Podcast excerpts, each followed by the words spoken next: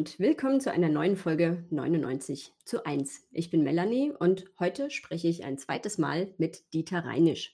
Wir haben Anfang Dezember letzten Jahres eine gemeinsame Folge zum Aufstieg der Rechten in Irland aufgenommen und dabei bemerkt, dass es da noch einiges Wissenswertes gibt, über das wir uns unterhalten sollten.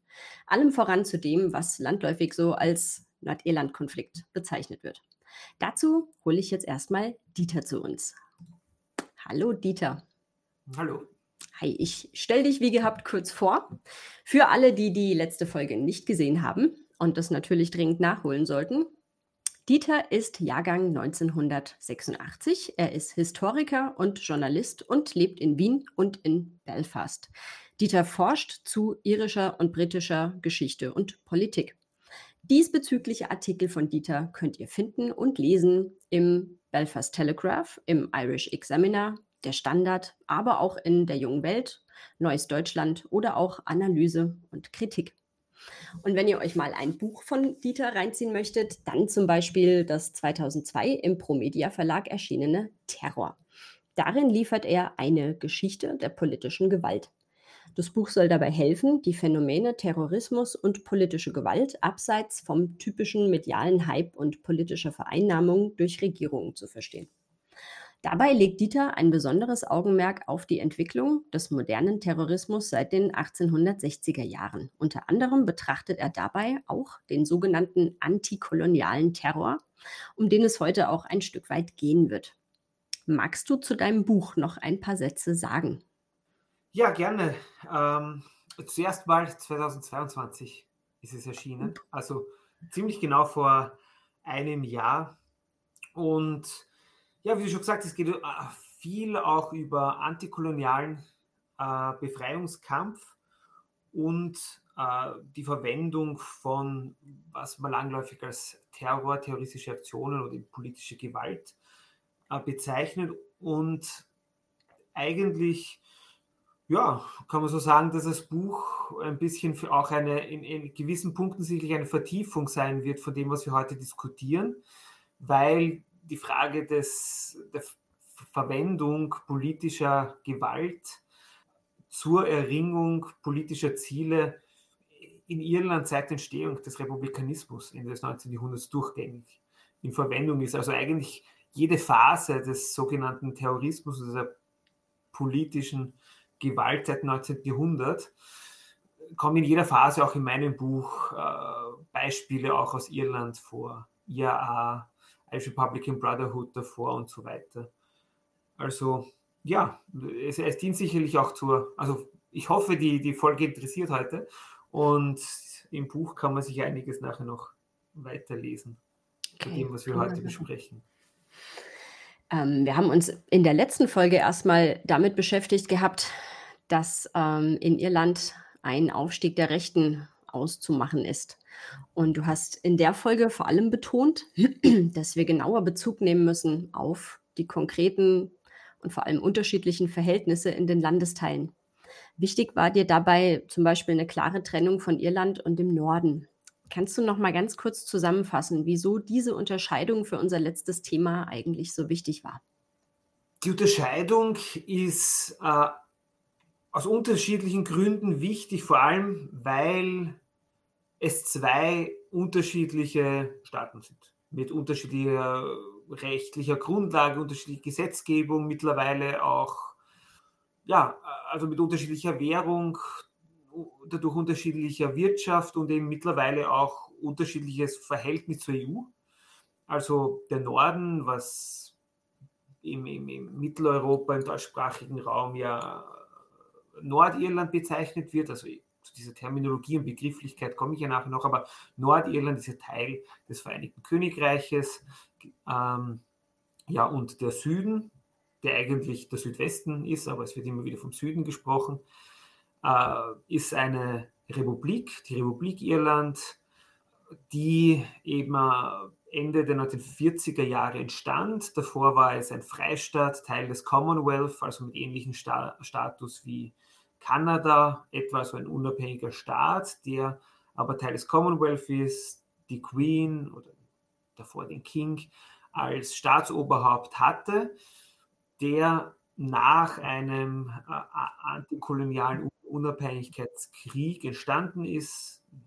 Die irische Insel wurde geteilt. Das erwähne ich jetzt auch, weil das ist auch wichtig, glaube ich, Verständnis. Ähm, nicht nur der Folge vom letzten Mal, sondern besonders heute, weil eben die Trennung Irlands, die Spaltung Irlands und die beiden Staaten, die sich heute auf der irischen Insel befinden, aus einem antikolonialen Befreiungskampf entstanden sind. Du hast zum Einstieg direkt was gesagt, ähm, was zu einem wichtigen Punkt passt, den ich mir während unserer letzten Folge zum Anknüpfen schon notiert hatte. Und zwar war das so ein terminologischer, auf den will ich jetzt erst noch mal kurz zu sprechen kommen. Äh, und zwar hattest du gesagt, dass es begrifflich oft gewöhnlich sei, den Norden als Nordirland zu bezeichnen. Und du hast ja jetzt auch den Punkt gemacht, dass die Bezeichnung quasi ja koloniales Konstrukt der Briten ist. Ich glaube, das ist dann auch der Punkt, an dem wir dann so richtig ins Thema von heute einsteigen können mit Schwerpunkt Nordirland-Konflikt. Ähm, was sind eigentlich so die grundlegenden Dinge, die man jetzt wissen sollte, um diesen Nordirland-Konflikt einigermaßen erfassen bzw. begreifen zu können?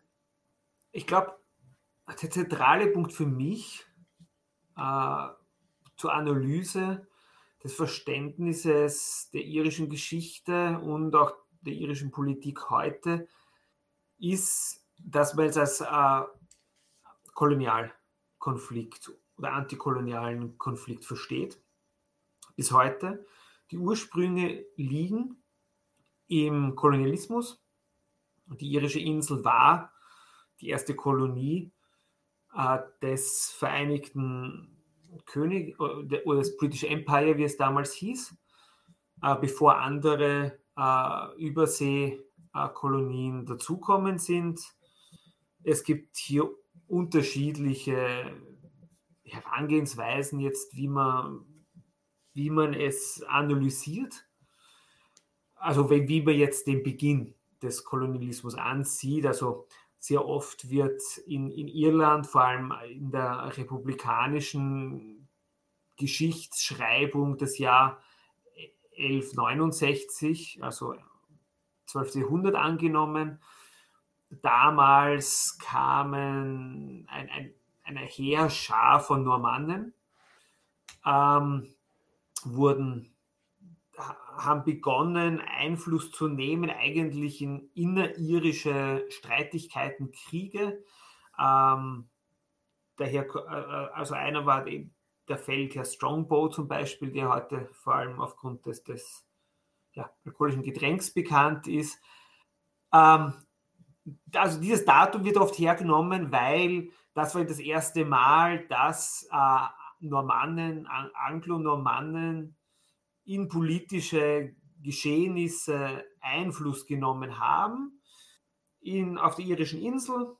Sie sind nachher geblieben, aber der, ja, es war, es, der Einfluss war begrenzt, äh, hauptsächlich um das Gebiet um, um Dublin herum. Es hat sich immer wieder ausgedehnt. Sehr viel hat es damit zu tun, wie gerade andere außenpolitische Verhältnisse äh, der Engländer waren. Also haben sie Krieg geführt gegen Frankreich, was sie damals sehr, sehr oft getan haben. Dann hatten sie wenige Ressourcen, um auf Irland zu schauen, dann ist ihr Einfluss in Irland wieder äh, geschrumpft. Was am Kontinent friedlich, dann haben sie den, Ein, äh, den, dann haben sie den Einfluss ausgeweitet wieder. Das ging so immer wieder hin und her, bis irgendwann nachher äh, das englische Königshaus gesagt hat, das ist zu unsicher. Äh, und es wurde mit einer systematischen äh, Siedler, Siedlerkolonialismus begonnen. Das war im 17. Jahrhundert. Das nennt sich die Phase der Plantations. Es gab mehrere Phasen. Die bekannteste ist die Plantation of Ulster, die im Nordosten der Insel eben war, in der, äh, in der Provinz Ulster. Es gab aber auch in anderen Regionen Irlands, gab es äh, eine derartige geplante, von der englischen Krone aus geplante äh, äh, Siedlungspolitik. Also es wurden Siedler angesiedelt, denen wurde Land gegeben, die einheimische Bevölkerung wurde vertrieben. Äh, und dadurch entstand eine Schicht, äh, die loyal zur englischen Krone war, mit der das Land einfacher zu kontrollieren war. Also ganz klassischer äh, Siedlerkolonialismus auch eine der ersten, vielleicht sogar die erste Form des Siedlerkolonialismus. Und hier liegt die Wurzel des heutigen Konflikts im 17. Jahrhundert, weil die Bevölkerung, die damals von der englischen Krone auf die irischen Insel angesiedelt wurde, waren äh, Presbyterianer aus den schottischen Niederungen. Ähm, die Bevölkerung, die einheimische Bevölkerung in Irland, waren aber irisch oder gälisch sprechende Katholiken. Das heißt, die Neuankömmlinge hatten eine neu, eigene Sprache. Sie sprachen einen altenglischen äh, Dialekt, das, das Scots, was noch eigentlich aus dem Altenglischen eigentlich noch recht viele Ähnlichkeiten aufweist mit, mit, mit anderen germanischen Sprachen auf dem Kontinent, also durchaus Ähnlichkeiten, also ähnlicher zum Deutschen ist als zum Beispiel das Englische zum Deutschen ist. Ähm, gewisse Lautwandel, die eben vom, vom Deutschen zum Englischen kommen, hat das Scots eben noch nicht. Zum Beispiel Wasser heißt Watter und im Englischen nachher Water und, und solche Sachen. Und sie hatten eine andere Sprache. Äh, pardon, äh, und eine andere Religion, wollte ich sagen. Ähm, es waren presbyterianische äh, Sekten, die Angehörigen dieser Siedler. Das hat ähm, der Grund, warum gerade diese Bevölkerung angesiedelt worden ist, war, weil das war auch die Phase der englischen Thronfolgekriege. Und die Presbyterianer, äh, die waren ein wenig, wenn man so sagen will, rebellisch. Die waren zwar loyal zur Krone, aber sie waren halt nicht Anhänger der protestantischen Staatskirche. Dadurch hat man sie zuerst mal als Siedler nach Irland geschickt Später nachher, die folgenden Jahrzehnte und Jahrhunderte, nachher auch sehr viel nach Nordamerika. Äh, so, so hat man eigentlich, wenn man so will, zwei Fliegen mit einer Klatsche ähm, erschlagen. Äh, man hatte sie nicht mehr in Großbritannien. Das heißt, sie konnten nicht mehr so leicht rebellieren. Aber man hatte eine dem äh, Königreich loyale Schicht nun in der Kolonie, die die irischen Katholiken äh, beherrscht haben. Und das ist eigentlich die Wurzel äh, des bis heute anherrschenden, vor, vorherrschenden Konflikts in Irland, der eben vor allem eben seit nachher der Spaltung Irlands zu einem Nordirland-Konflikt geworden ist. Davor war er ein gesamtirischer Konflikt und seit 1920er Jahren oder ab Ende der 60er Jahre wird er als solcher bezeichnet, der Nordirland-Konflikt. Du hast jetzt ein paar Mal von Presbyterianern gesprochen und wir hatten es ja jetzt auch schon öfter drüber, dass es allgemein ein Problem bei der ganzen Sache mit unscharfen bis eigentlich sogar verstellenden Begriffen gibt. Ähm, wir hatten es vorhin darüber bei der geografischen Lage und diese fehlende Klarheit in der Terminologie, die setzt sich ja eigentlich fort. Ne? Also ein Beispiel hierfür wäre jetzt diese oft unternommene Rollenzuweisung von Katholiken einerseits und andererseits Protestanten. Ähm, auch hier muss man wahrscheinlich dringend wieder feiner in der Begrifflichkeit unterscheiden, was du jetzt auch gemacht hast, äh, beziehungsweise die Terminologie, mit der man arbeitet, die sollte unbedingt klar und deutlich sein. Also von daher nochmal richtig so zum Packen und Festhalten. Welche Begriffe nutzt man korrekterweise für die jeweiligen Akteure? Und ähm, ja, dass es sich jetzt nicht wirklich um Protestanten handelt, ist aus dem, was du vorgetragen hast, ja jetzt schon ein bisschen klar geworden. Vielleicht, um es ein bisschen umfassender noch zu machen, ähm, welche Akteure lassen sich allgemein herausstellen und wer identifiziert sich mit ihnen? Ja, wie du schon, wie du schon gesagt hast, also es wird ja immer wieder auch langläufig wird ja immer wieder gesprochen, also auf einer Seite die Katholiken, auf der anderen Seite die Protestanten. Ähm, ja, das hat, das, das stimmt zwar, da auf der einen Seite die Akteure hauptsächlich Katholiken sind, auf der anderen Seite sind es hauptsächlich ähm, ja, Protestanten, obwohl das eigentlich auch nicht Protestanten äh, sind, weil sie nicht, sondern eigentlich unterschiedliche Anhänger presbyterianischer äh, Sekten.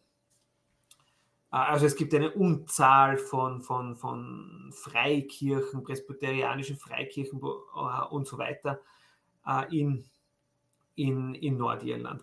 Es ist eine sehr ähnliche Situation eigentlich, ja, wie in vielen Teilen Nordamerikas. Ähm, auch einer der führenden Vertreter, da, da komme ich jetzt gleich zu, zu der nächsten Frage, den Akteuren, einer auf, eben auf der pro-britischen Seite, einer der zentralen Akteure, der vor einigen Jahren gestorben ist, äh, Ian Paisley. Äh, er hieß Reverend Ian Paisley und der hat in den 1960er Jahren seine eigene Freikirche gegründet. Der war nachher später eben in den 2000er äh, Jahren, eben nach, dem, nach der Unterzeichnung des Friedensabkommens, des Karfreitagsabkommens, auch ähm, Regierungschef in Nordirland auf eben für die äh, pro-britische äh, Democratic Unionist Party. Ja, und der hat halt ja, seine eigene Kirche, seine eigene presbyterianische Freikirche gegründet. Also, ähm, das, ja, das ist so äh, nicht unüblich.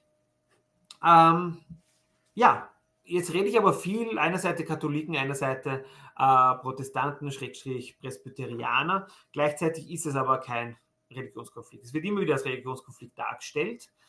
Ähm, ist es eindeutig nicht sondern es ist ein äh, kolonialer, postkolonialer Konflikt, äh, sehr stark auch ein sozialer Konflikt, zu dem werde ich wahrscheinlich später nachher noch ein bisschen kommen, äh, wo sich zwei Gruppen äh, entgegenstehen. Und die eine Gruppe ist mehrheitlich katholisch und die andere Gruppe ist mehrheitlich protestantisch und presbyterianisch. Aber diese beiden Gruppen stehen sich jetzt nicht antagonistisch gegenüber aufgrund der Religion, sondern aufgrund anderer äh, Faktoren.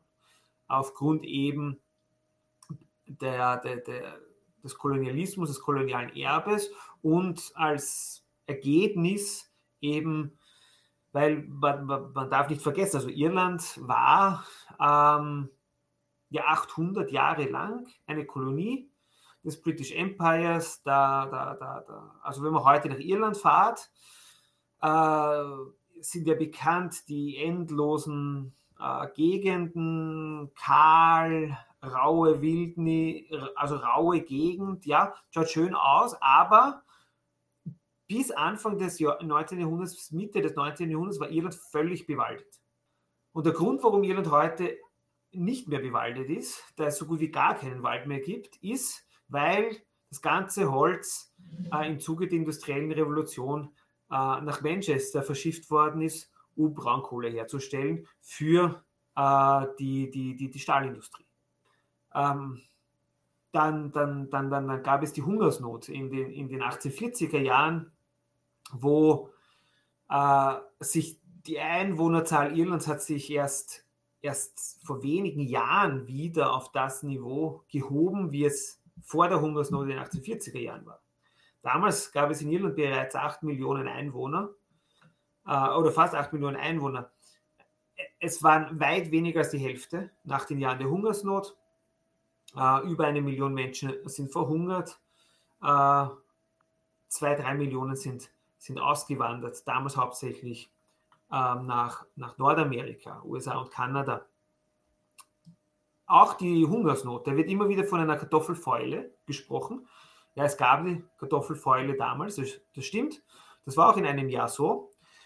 Das hat zu äh, Rationierung geführt. Das hat dazu geführt, dass ähm, äh, viele der, der ländlichen Bevölkerung damit gekämpft haben, ausreichend Nahrung, ausreichend Kalorien zu sich zu nehmen. Aber der End, aber der, der, der, große Bruch, wo nachher die, die, die Leute massenhaft gestorben sind, wo es nachher zu Formen des Kannibalismus gekommen ist, wo es die Erzählungen und die Beschreibungen noch gibt, dass Kinder Gras essen und so weiter. Zu dem kam es, als die britische Regierung, als die, als die Liberalen die britische Regierung übernommen haben und die Suppenküchen abgestellt haben.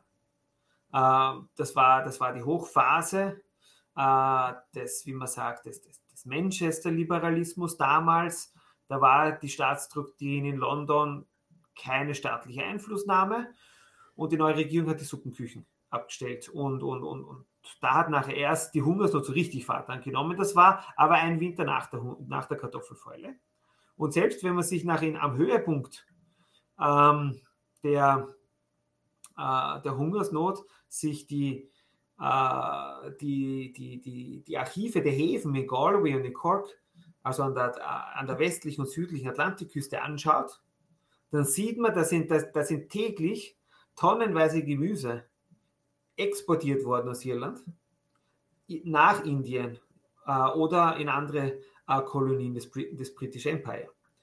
Ähm, während in Irland Hungersnot geherrscht hat. Also es hat, es hätte, selbst während der Hungersnot, hätte es ausreichend Ressourcen gegeben, ausreichend Nahrungsmittel in Irland gegeben, dass der Großteil der Bevölkerung nicht stirbt, aber die britischen Kolonialherren haben weiterhin halt die, die, die Ressourcen ausgebeutet und in die, an, an, zu ihren Armeen in den Kolonien, hauptsächlich Indien, ähm, geschickt.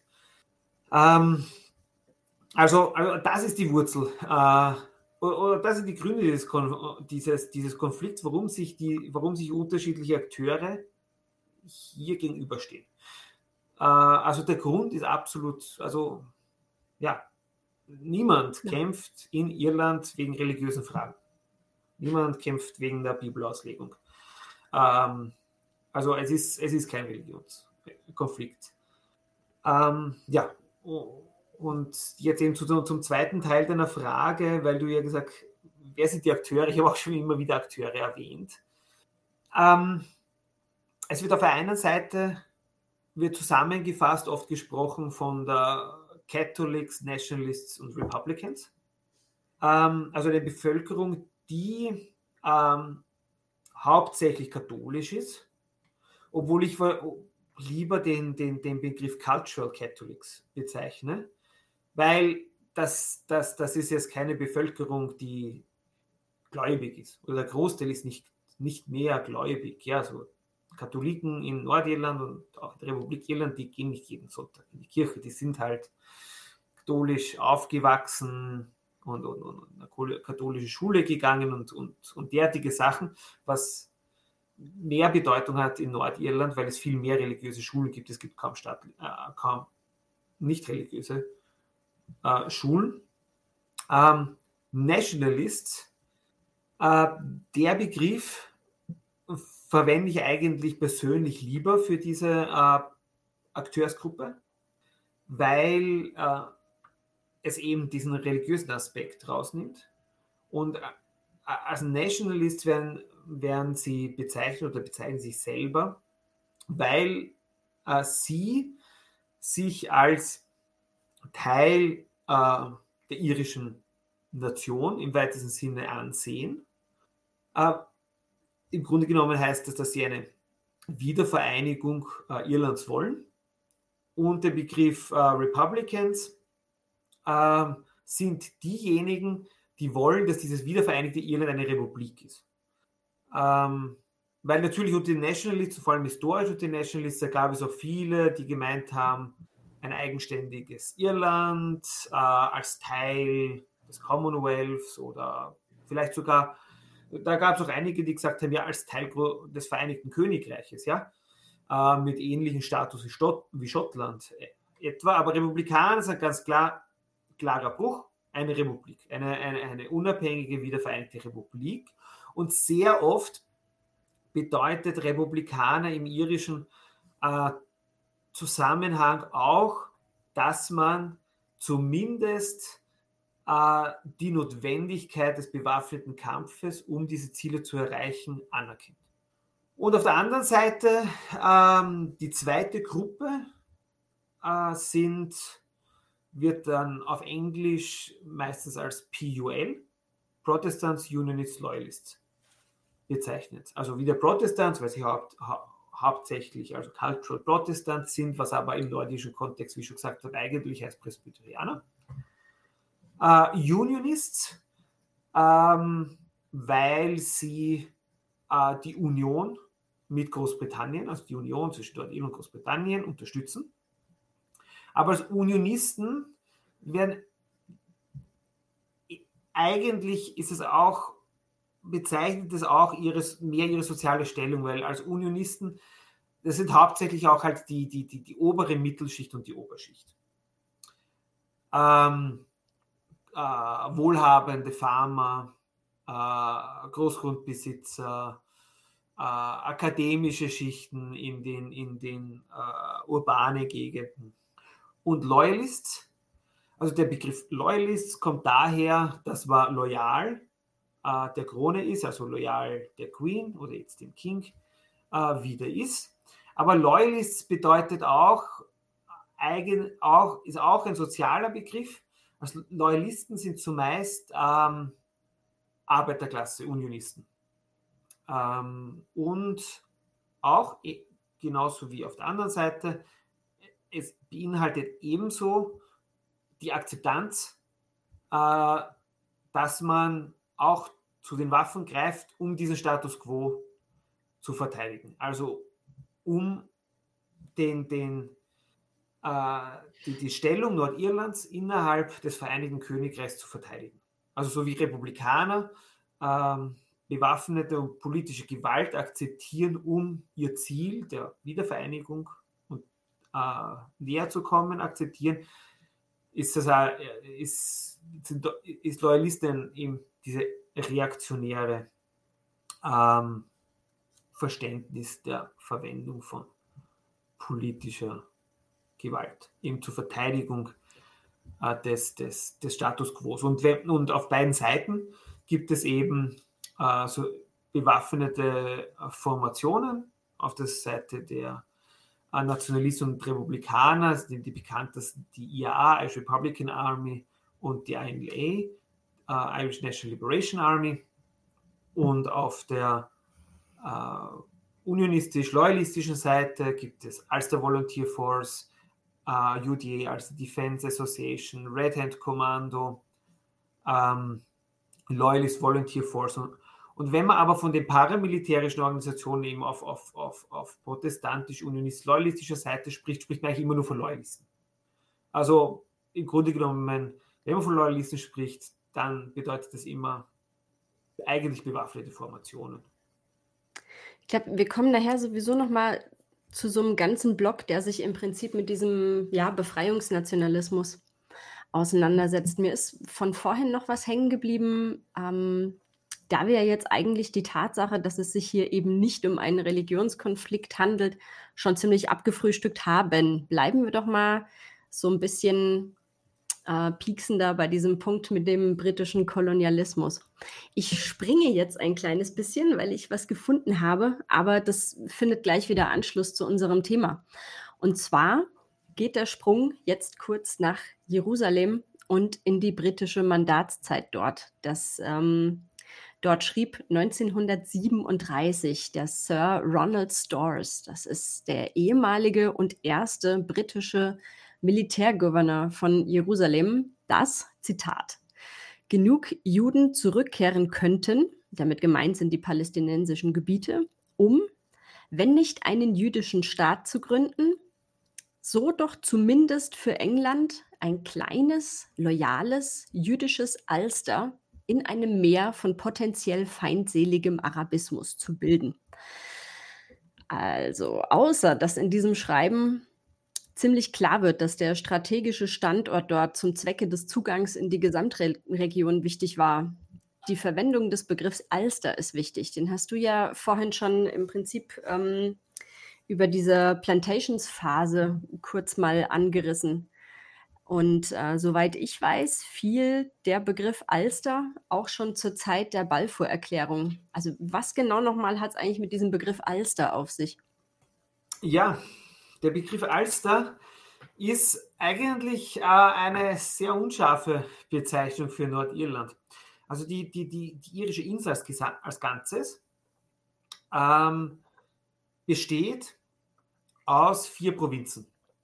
Und diese Provinzen gliedern sich weiter in äh, Grafschaften, Counties. Also die Republik Irland, die heutige Republik Irland, die umfasst 26 dieser, dieser 32 Grafschaften. Und sechs dieser Grafschaften sind Nordirland. Ähm, Ulster ist aber eine der vier historischen Provinzen von, von Irland.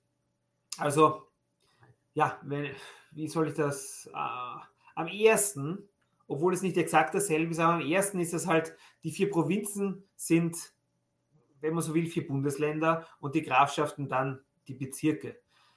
Ähm, umgelegt halt auf, auf, auf, auf die Thermologie halt in, in Österreich und Deutschland, obwohl ja die, die, die Stellung, die juristische Stellung ist nicht exakt die, dieselbe ist.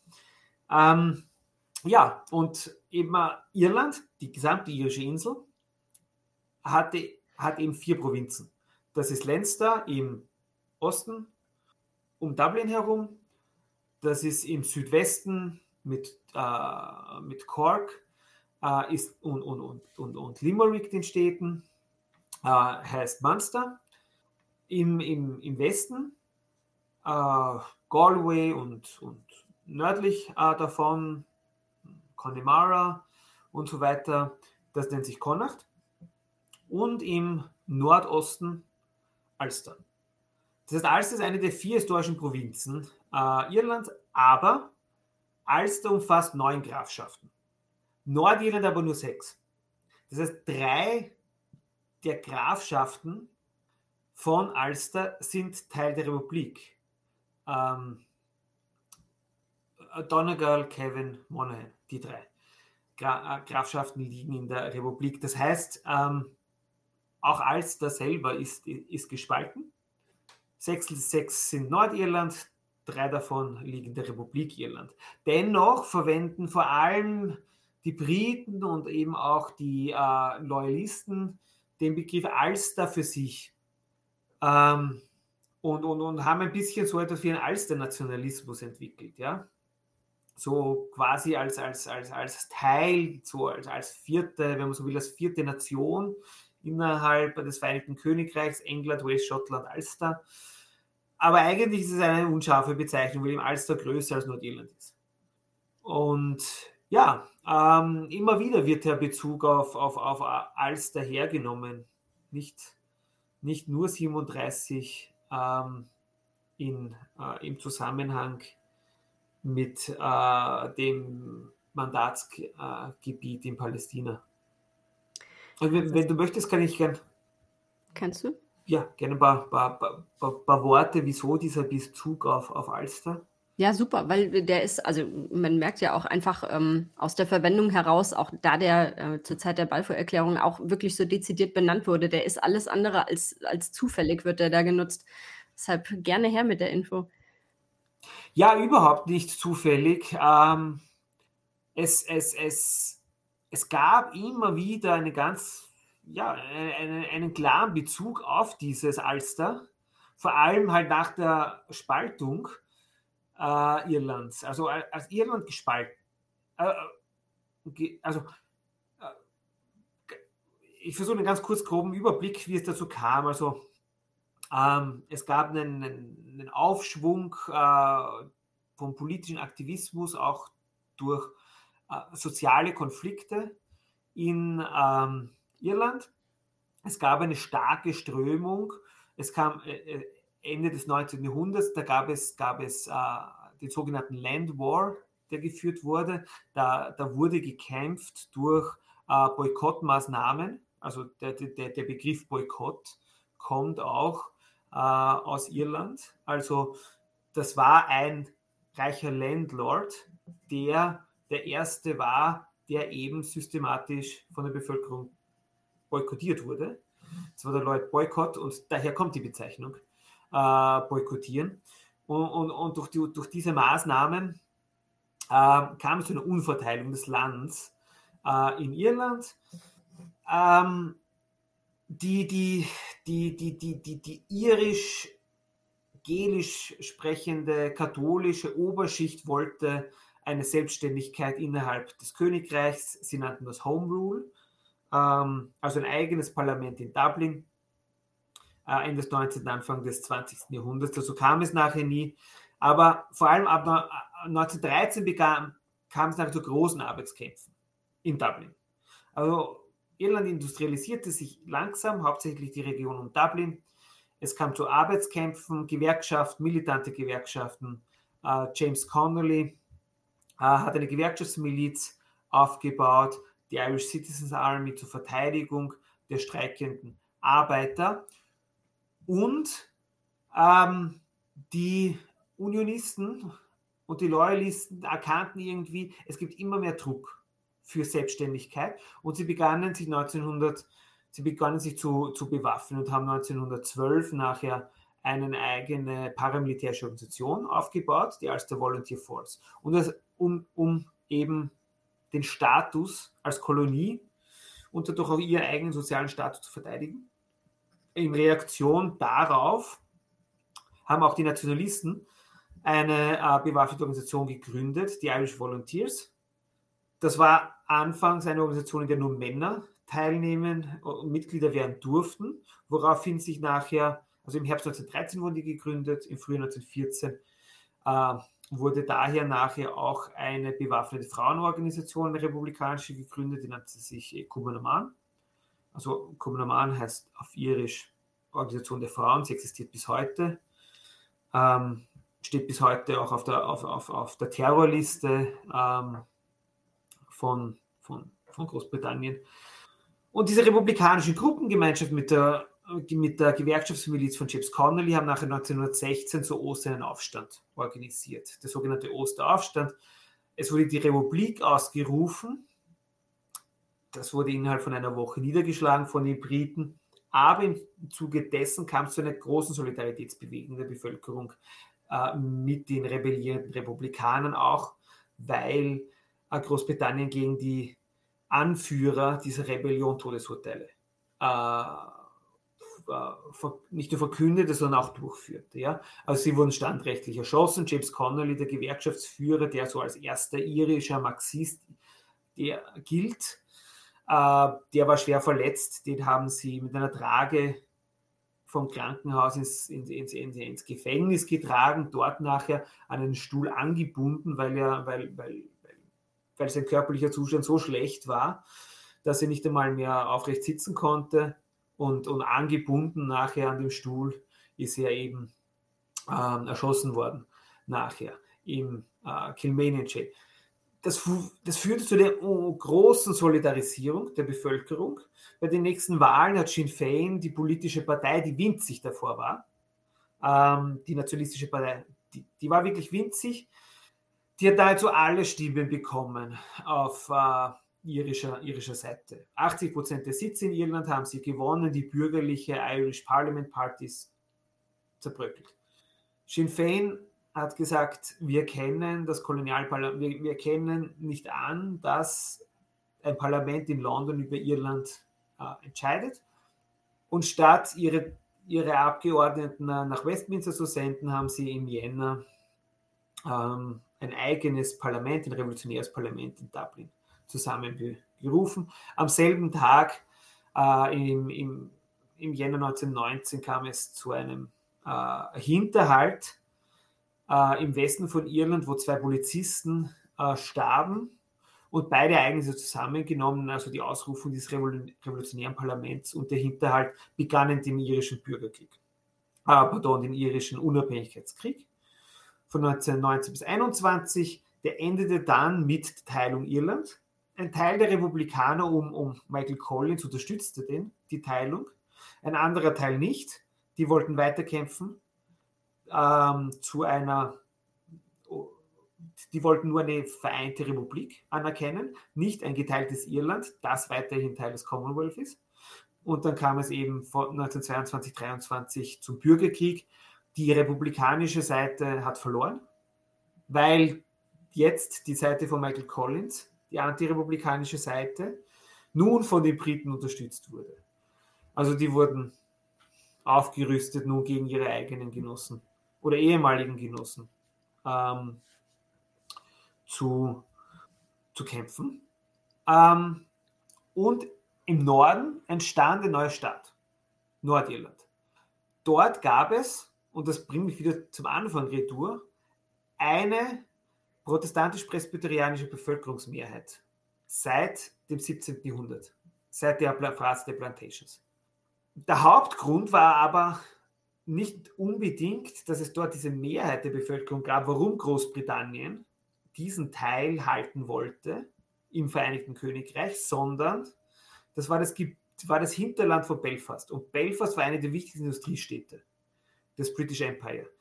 Dort war der größte, dort war die größte Werft. Die Titanic ist dort gebaut worden. Dort gab es Industrie, dort gab es die Leinenindustrie und dort gab es auch der, die wichtigen Häfen zur Kontrolle des Nordatlantiks.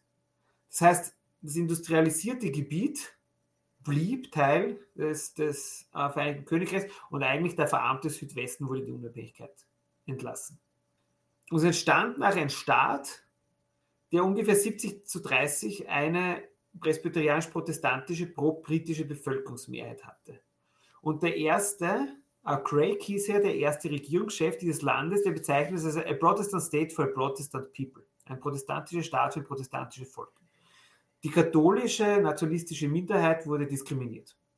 Sie wurden ähm, äh, sie erhielten keinen öffentlichen Wohnraum. Die Gewerkschaften waren extrem äh, diskriminierend. Die haben dafür gesorgt, die, die, die Gewerkschaften waren unionistisch, protestantisch dominiert. Die haben dafür gesorgt, dass keine Katholiken äh, Jobs bekommen oder keine guten, gut bezahlten Industriejobs bekommen.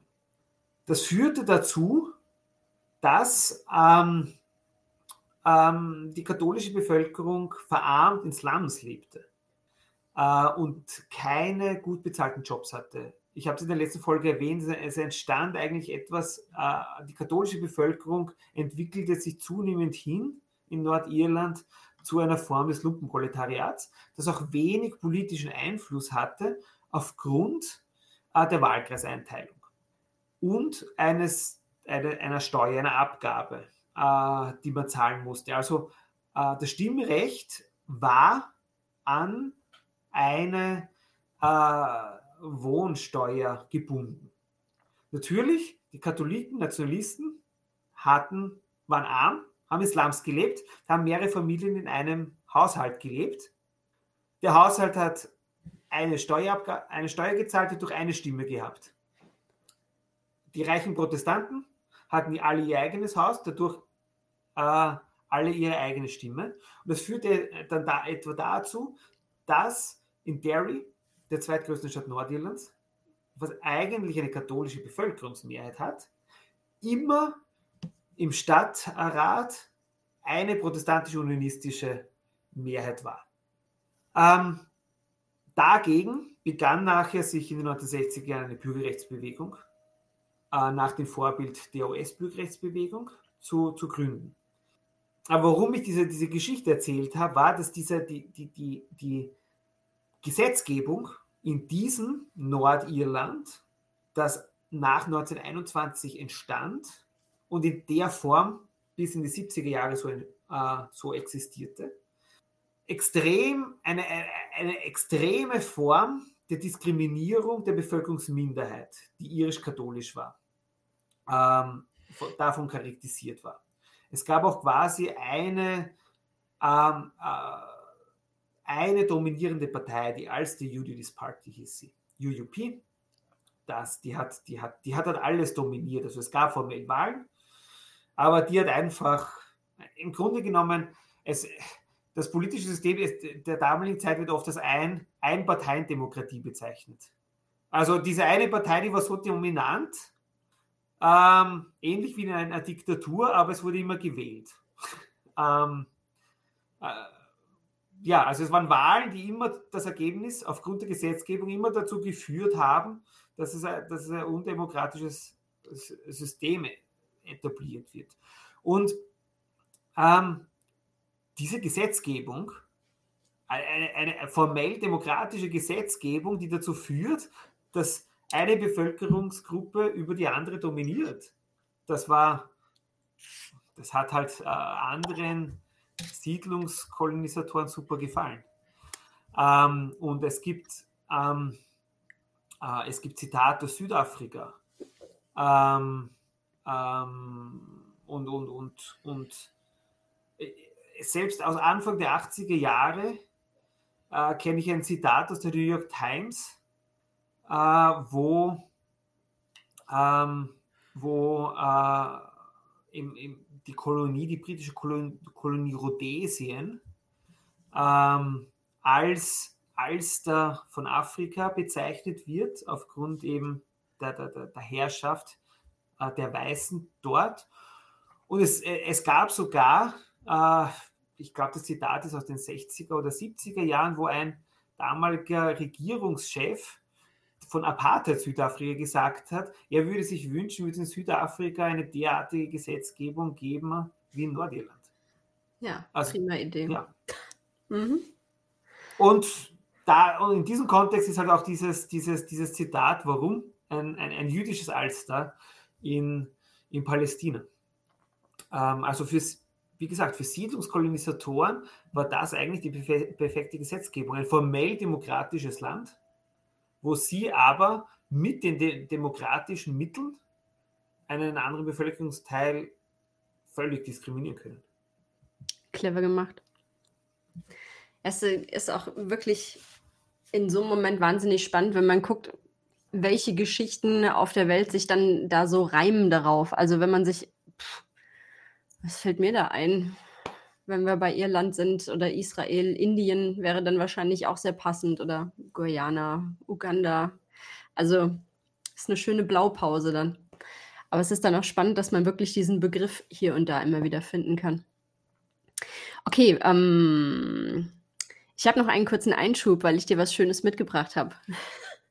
Ich stehe ja so ein bisschen auf, auf Standardgeschichten, die man aus ähm, typischen, auch in der Bildungspolitik verwendeten Blättchen rausnehmen kann. Und ich habe da was gefunden, was ich dir mal so als Häppchen hinwerfen wollte. Und ich bin gespannt, was du damit machst. Das erzählt diese, diese Geschichte ähm, zum Thema Befreiungskämpfe ein ganz klein wenig anders. Und zwar ist mir letztens das Themenheft der Bundeszentrale für politische Bildung in die Hand gefallen mit dem Titel Europa zwischen Kolonialismus und Dekolonialisierung. Das Heft ist von 2018. Und darin wird in zwei Abschnitten nach relativ knapp auf Irland Bezug genommen. Und in einem dieser Abschnitte mit der Überschrift Europa als Austragungsort des antikolonialen Befreiungskampfes, das findet man auf Seite 66, da geht es kurz um die IRA. Ich trage das jetzt mal vor und dann bitte ich dich um einen Kommentar und von mir aus auch um eine kritische Einordnung ähm, also Zitat aus dem Heftchen. Schließlich ist im Kontext postkolonialer Gewalt auf ein Phänomen hinzuweisen, das in der europäischen Öffentlichkeit nur selten in diesem Zusammenhang gesehen wird.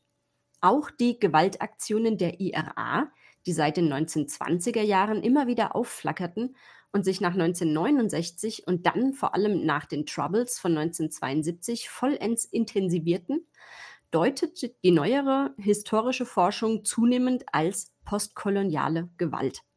Denn der IRA ging es zunächst um die Unabhängigkeit Irlands, dann um die Vereinigung der Republik Irland mit dem weiterhin zum Vereinten Königreich gehörenden Nordirland. Und die nordirische wie die britischen Regierungen hielten gewaltvoll dagegen und brachten auch die britische Armee zum Einsatz. Allein nach 1971 kostete dieser Konflikt 3500 Menschen das Leben Mehr als die Hälfte davon waren Zivilisten.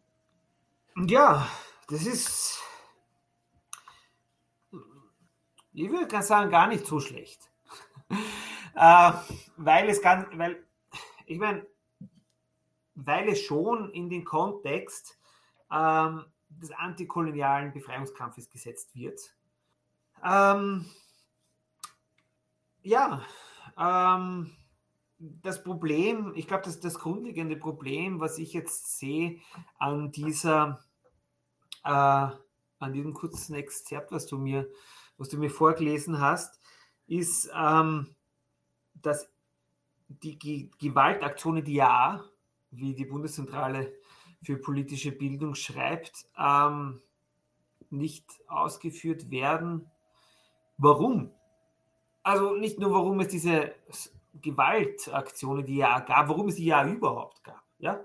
Also ich, ich habe es ja vorher kurz erwähnt. Also wenn man immer wieder sagt, äh, ähm, es, immer, es gibt dieses Zitat, The Introduction of the Gun in Irish Politics, ja, ähm, eigentlich ja die, die, die, die Pistole in irische Politik eingeführt, äh, haben 1912 die Loyalisten und eigentlich der, die britische Armee davor durch die Kolonialisierung, ja, aber 1912 äh, die Loyalisten, die Irish Volunteers, die dann später eben nach der Ausrufung der Republik eben sich umbenannt haben in IRA, Irish Republican Army, war eine Reaktion darauf.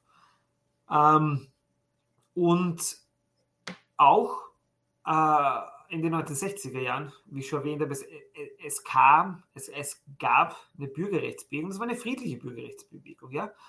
Ähm, die haben friedliche Demonstrationen äh, äh, durchgeführt. Das, das, das, das war am Beginn genau dasselbe wie in, in, in den USA äh, Sitzblockaden, äh, Bürgerrechtsmärsche, alle, alles friedlich. Es war auch eine wirklich eine breite Koalition äh, von äh, Personen und Gruppen, Sozialisten, Gewerkschafter, Linke, Liberale, selbst liberale Unionisten waren dabei, Kommunisten, Republikaner und so weiter in dieser Bürgerrechtsbewegung, die sich äh, Northern Ireland, Irish Civil Rights Association genannt hat.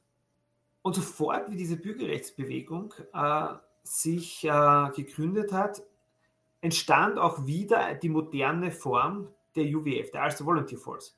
Die wurde gegründet von einer kleinen Gruppe um Gusty Spence, das war ein, äh, ein, Briti, ein ehemaliger britischer Soldat, und die haben 1966 bereits mit, äh, mit, mit, mit Angriffen äh, und mit Ermordungen von Katholiken begonnen in Belfast. Also einer der ersten 1966, das war ein junger Teenager, 17 Jahre, der als, äh, als, äh, als Kellner in einem Pub gearbeitet hat, in einem protestantischen Teil als Katholik und der ist nach seiner Schicht äh, erschossen worden. Also der, der, erste Tote, wenn man so will, des, des modernen Nordirland-Konflikts war 1966 ein Katholik, der von äh, loyalistischen Paramilitärs ermordet worden ist. Äh, und auch dann, warum ist es 69 und dann vor allem äh, ab den 70er Jahren zu diesem Gewaltausbruch gekommen? Das war, weil die friedlichen Bürgerrechtsmärsche ähm, von radikalen äh, Unionisten angegriffen worden sind. Ähm, mit Unterstützung dann auch der Polizei. Die Polizei, die war zur damaligen Zeit, bestand die 98 Prozent aus äh, protestantischen Unionisten. Also da war, da war einfach kein irischer Katholik in der Polizei. Ähm, die Polizei in Nordirland, äh, was man auch nicht vergessen darf, ist jetzt nicht eine normale Polizei, sondern das ist eine paramilitärische Polizeieinheit bis heute. Also wenn man, wenn man, wenn man ja, wenn man, wenn man Belfast oder Derry schon mal besucht hat, dann sieht man immer diese weißen Land, Land Rover, diese gepanzerten Polizeiautos, mit denen herumgefahren wird. Der Grund ist nicht, wie oft erzählt wird, weil dort ein Bürgerkrieg war. Die hatten diese gepanzerten Autos schon immer, denn äh, als, der, als das Friedensabkommen 1921 ähm, unterzeichnet worden ist, reklamierte die, die, die, die, die irische Seite rein, dass Nordirland keine eigene Armee haben darf. Und dass eben keine Armee entlang der Grenze stationiert sein darf. Dem stimmten die Briten zu und haben stattdessen aber eine paramilitärische Polizei aufgebaut, äh, die teilweise bewaffnet war wie ein Militär. Ähm, ja, und die haben halt gemeinsam nachher mit den Unionisten, ich habe schon erwähnt, äh, es, es betrat nachher dieser Reverend Ian Paisley äh, die, die, die politische Bühne Ende der 60er Jahre und die haben einfach diese friedlichen Bürgerrechtsmärsche äh, halt, die haben die einfach niedergeschlagen. Ähm, es kam dann im, im Juli 1969 äh, zu Überfällen auf irisch-katholische Wohnviertel in Belfast und in Derry. Äh, Bombay Street ist hier ein Begriff, also es kamen äh, Protestanten, Loyalisten aus der nördlichen Shankill Road in die katholischen, äh, irisch-katholisch-nationalistischen ähm, Wohnviertel entlang der Falls Road äh, und haben die irische Bevölkerung aus ihren äh, Häusern vertrieben und in Brand gesetzt. Ähm, und äh, das war eben im, im, im, im, im, im Juli 69. Ja? Und erst dann begannen sich wieder, also die IAA existierte zwar immer, aber sie war sehr schwach, sie war sehr klein, sie war, sie war kaum bewaffnet, sie hatte nur alte Waffen und erst dann begannen sich wieder ähm, Selbstverteidigungseinheiten äh, zu gründen, um die irisch-nationalistisch-katholischen Wohnviertel zu verteidigen. Und ähm, wenn man durch Belfast heute geht, sieht man immer wieder den Phönix. Vor allem an vielen von diesen Gedenkorten, diesen Garden of Remembrance, sieht man oft am Tor den Phönix. Und der Phönix wurde, also äh, es kam nach im Herbst 69 auch zu einer Spaltung der republikanischen Bewegung, Spaltung der IAA. Der eine Teil hieß Officially IRA und der andere Provisional IRA. Das, was eben heute langläufig als IAA bezeichnet wird, ist der Provisional Flügel.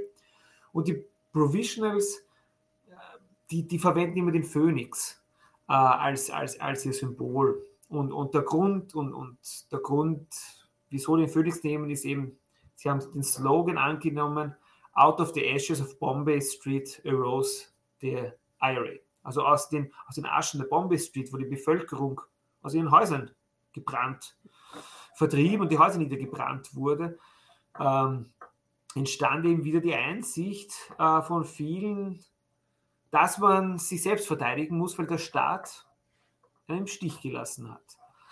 Dennoch, ähm, ja, es, es, kam noch zu den Ausschreitungen. Ähm, die britische Armee wurde dann äh, im Sommer 69 nach äh, Nordirland entsandt, ähm, kam, um den Status quo aufrecht zu erhalten. Anfangs dachten viele in der irisch-katholischen Bevölkerung, dass sie vielleicht als neutrale Schlichter kommen. Dem war nicht so. Sie kamen so, wie man es halt auch erwartet von einer Armee des Kolonialherrn. Äh, sie kamen, um den Status quo aufrechtzuerhalten, um eine Seite, nämlich die pro-britische Seite, gegen die andere Seite eben zu unterstützen. Gleichzeitig versuchte die Bürgerrechtsbewegung aber weiterhin ihren friedlichen Protest. Und der friedliche Protest war nicht, hatte nicht die Forderung der Wiedervereinigung Irlands primär, sondern die primären Ziele waren One Man, One Vote war ein Slogan. Also, dass jeder Erwachsene auch Stimmrecht hat, unabhängig von, wie ich schon gesagt habe, äh, dieser ähm, Abgabe dieser, die, diese, dieser äh, Wohnungsabgabe. Ähm, eine, eine, eine, eine Neuzeichnung, eine demokratische Neuzeichnung der Wahlkreise, die nicht dazu geführt haben, dass egal wie abgestimmt wird, immer die unionistischen Parteien die Mehrheit haben. Ähm, ja, was äh, die britische Armee aber gemacht hat, war eine äh, Spezialeinheit, das Parachute Regiment, nach Nordirland äh, zu verlegen. Und die waren davor in äh, äh, Malaysia im Einsatz, die waren in, in, in Aden, also im Jemen im Einsatz, die waren in Kenia im Einsatz und die waren in Zypern im, im Einsatz. Also überall dort, wo in den 50er und 60er Jahren Kolonialkriege waren. Gegen den Mau-Mau-Aufstand in Kenia, gegen äh, Ioka in, äh, in, in, Zypern äh, und eben äh, im Jemen. Und die wurden dann Anfang der 70er nach Nordirland entsendet, waren völlig ungeübt im, äh, ja, also die, die, die, die waren gewohnt, jetzt in weit entfernten Kolonien gegen irgendwelche ähm, Aufständischen zu kämpfen. Und auf einmal waren sie eigentlich nur ein paar hundert Meilen von ihrem eigentlichen Heimatort entfernt, in Belfast, in Derry und sonst wo in Nordirland stationiert, bei einer Bevölkerung, die dieselbe Sprache sprach wie sie, die dieselbe Hautfarbe hatte wie sie. Und die waren völlig ähm, unvorbereitet, unausgebildet auch für einen Stadtguerillakampf. Und im August 71 kam es nachher, begann die, die, die britische oder die nordirische Regierung mit der Internierungspolitik. Sie haben binnen, binnen zwei Nächte mehrere hundert äh, Personen interniert. Ähm, und, es, und im Zuge dieser Hausdurchsuchung und dieser Internierungen gab es in einem Stadtteil in, in West-Belfast, Ballymurphy, kam es zu einem Massaker, wo eben dieses Parachute Regiment äh, mehrere Zivilisten, darunter auch einen, einen, einen Priester, erschossen hat. Man hat später in den Aufarbeitungen gesehen, die Leute sind weggelaufen, die wurden in den Rücken geschossen. Ähm, und das gleiche passierte dann Ende Jänner 1972. Die Bürgerrechtsbewegung hat nochmal einen Bürgerrechtsmarsch in Derry organisiert. Der war sehr groß, waren über 10.000 und man darf nicht vergessen, Nordirland hat eine, bis heute eine geringere Einwohnerzahl als, als, als, als, als Berlin. Derry ist auch kein, Derry ist keine große Stadt, das hatte damals 40.000, 50.000 Einwohner. Und da waren weit über 10.000, manche schätzen, es sind vielleicht 15.000 Leute, kamen zu diesem Bürgerrechtsmarsch.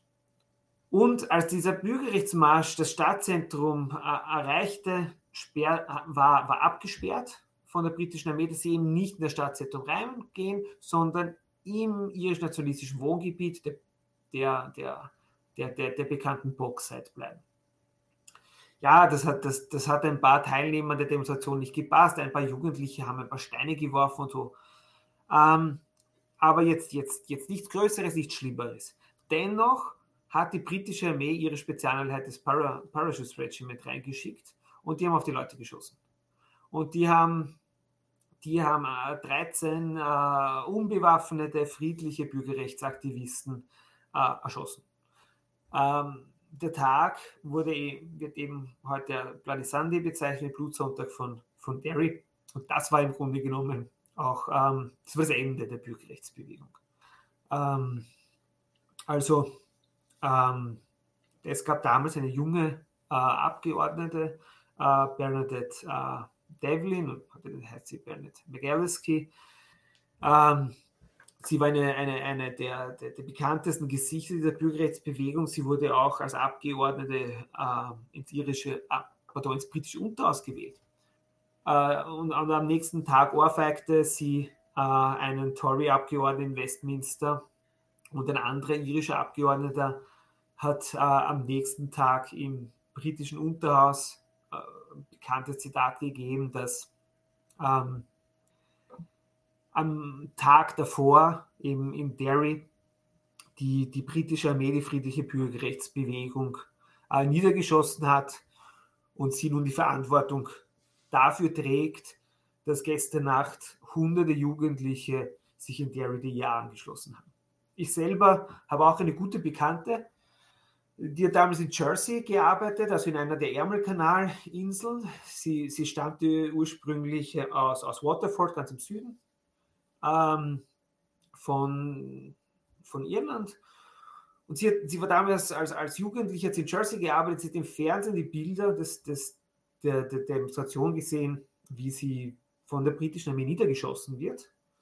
Und sie hat daraufhin ihren, ihren Job gekündigt in Jersey, nach Irland zurück, ähm, zurück ähm, gereist in Dublin in ein Büro der Republikanischen Partei Sinn Féin gegangen und hat sich in der Frauenuntersuchung am Mann äh, angeschlossen, hat nach einem bewaffneten Kampf teilgenommen in den 90er Jahren.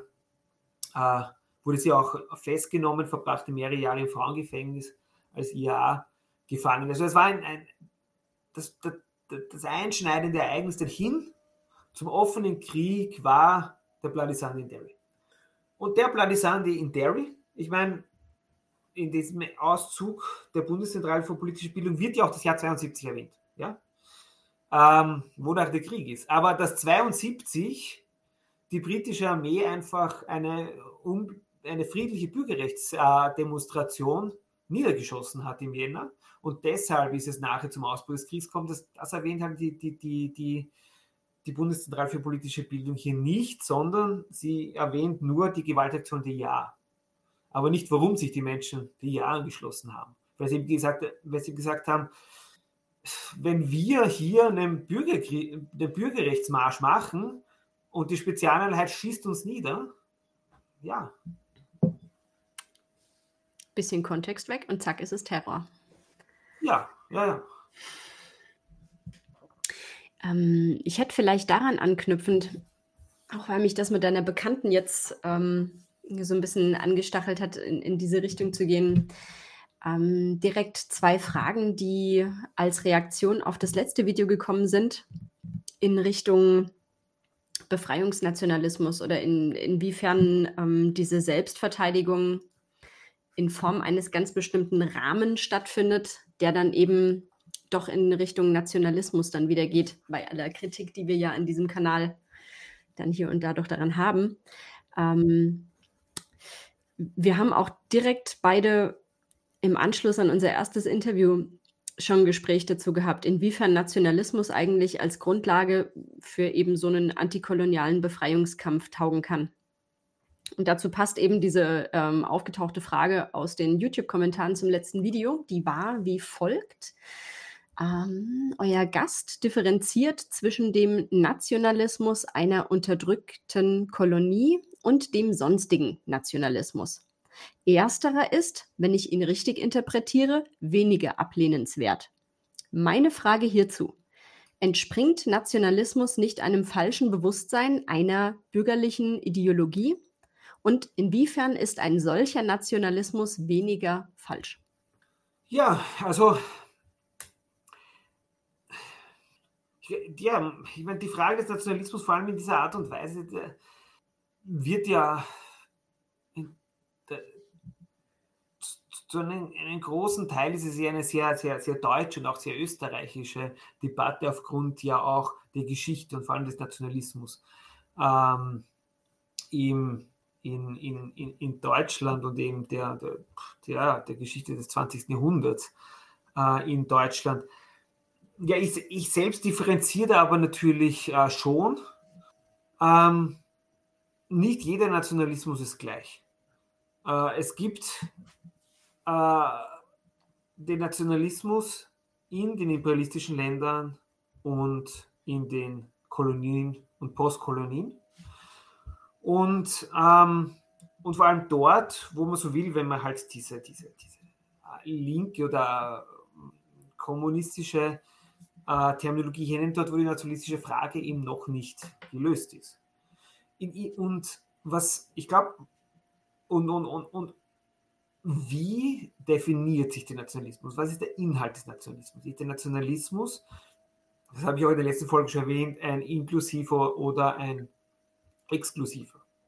In Deutschland und in Österreich, der Nationalismus, ist ein Nationalismus, der andere ausschließt. Ähm, in anderen äh, Gegenden, vor allem im globalen Süden, und was man nicht, was man glaube ich auch oft vergisst, ist, dass Irland liegt zwar geografisch im Norden, aber historisch ist es eine Kolonie. Über den überwiegenden Großteil seiner Geschichte war es eine Kolonie.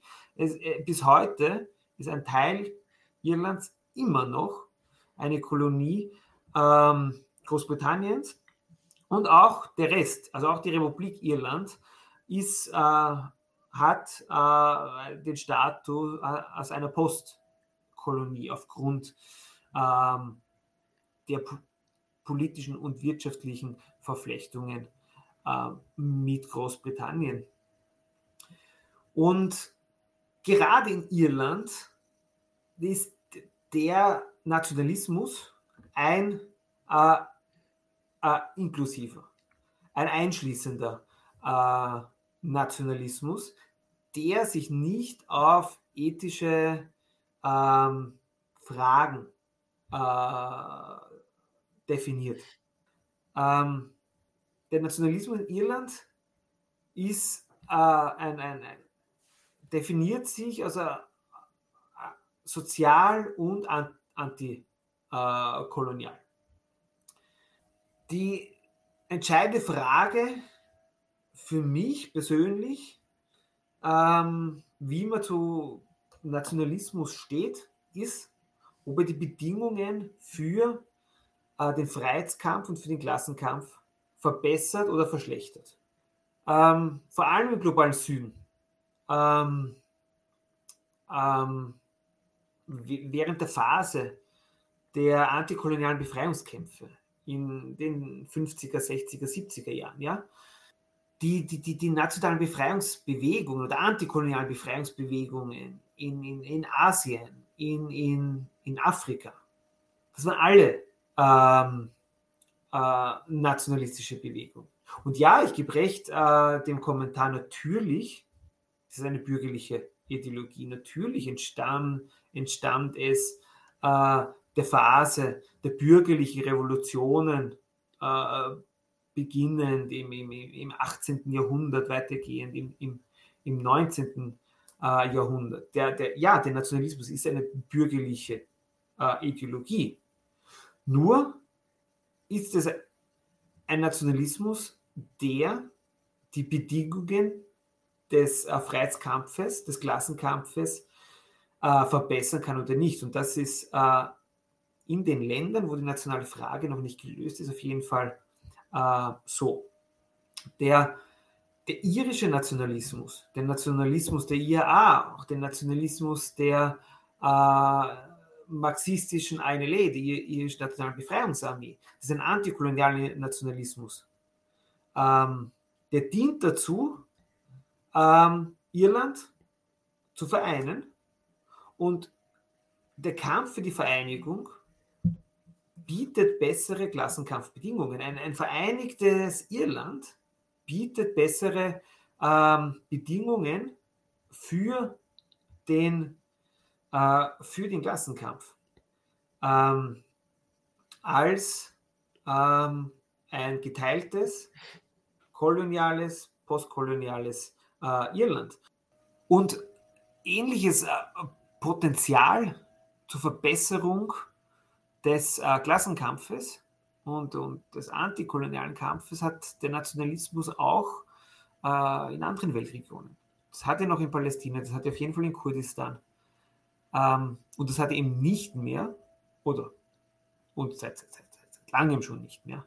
Also, äh, oder wenn es überhaupt irgendwann dort hatte in Deutschland. Ähm, und daher, glaube ich, muss man zwischen ähm, dem äh, Nationalismus halt von äh, imperialistischen und unterdrückenden äh, Nationen, Staaten, Ländern, Gruppen und dem äh, der Unterdrückten, der Kolon Kolonisierten ähm, unterscheiden.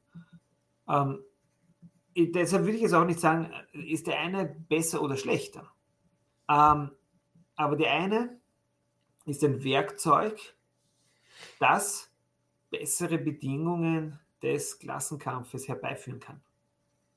Also da du jetzt, äh, ich fange anders an. Ich ähm, weiß, dass jetzt wahrscheinlich gerade ein paar Zuschauer so richtig heiß laufen. Und ähm, deshalb werde ich an dem Punkt jetzt einfach mal ganz kurz spoilern. Diese Frage des Befreiungsnationalismus, mit der werden wir uns hier auf dem Kanal die nächste Zeit auch noch ein bisschen ausführlicher beschäftigen und das wirklich versuchen auch mal in Breite anzugehen. Auch ähm, ob Nationalismus tatsächlich inklusiv sein kann oder definitiv immer diese, äh, diese exkludierende Setzung per se schon an sich hat. Das klären wir demnächst an anderer Stelle. Wir versuchen das einfach jetzt mal hier so in dem Rahmen zu halten, dass es einfach für den Nordirland-Konflikt und eben für die Erzählung, die wir heute darbieten, in eine passende Form gegossen wird. Also alle, die jetzt ganz viel kommentieren möchten, hebt es euch noch auf. Es kommt noch einiges dazu. Mm, ich könnte jetzt direkt mit der zweiten Frage, die noch gestellt wurde, weitermachen, weil die auch thematisch noch so direkt daran anknüpft. Und zwar war das, mich würde insbesondere interessieren, inwiefern das klassenübergreifende Konstrukt der Nation dort emanzipatorisches Potenzial entfaltet, wo doch die falschen und reaktionären Vorstellungen von Nationen überwiegen.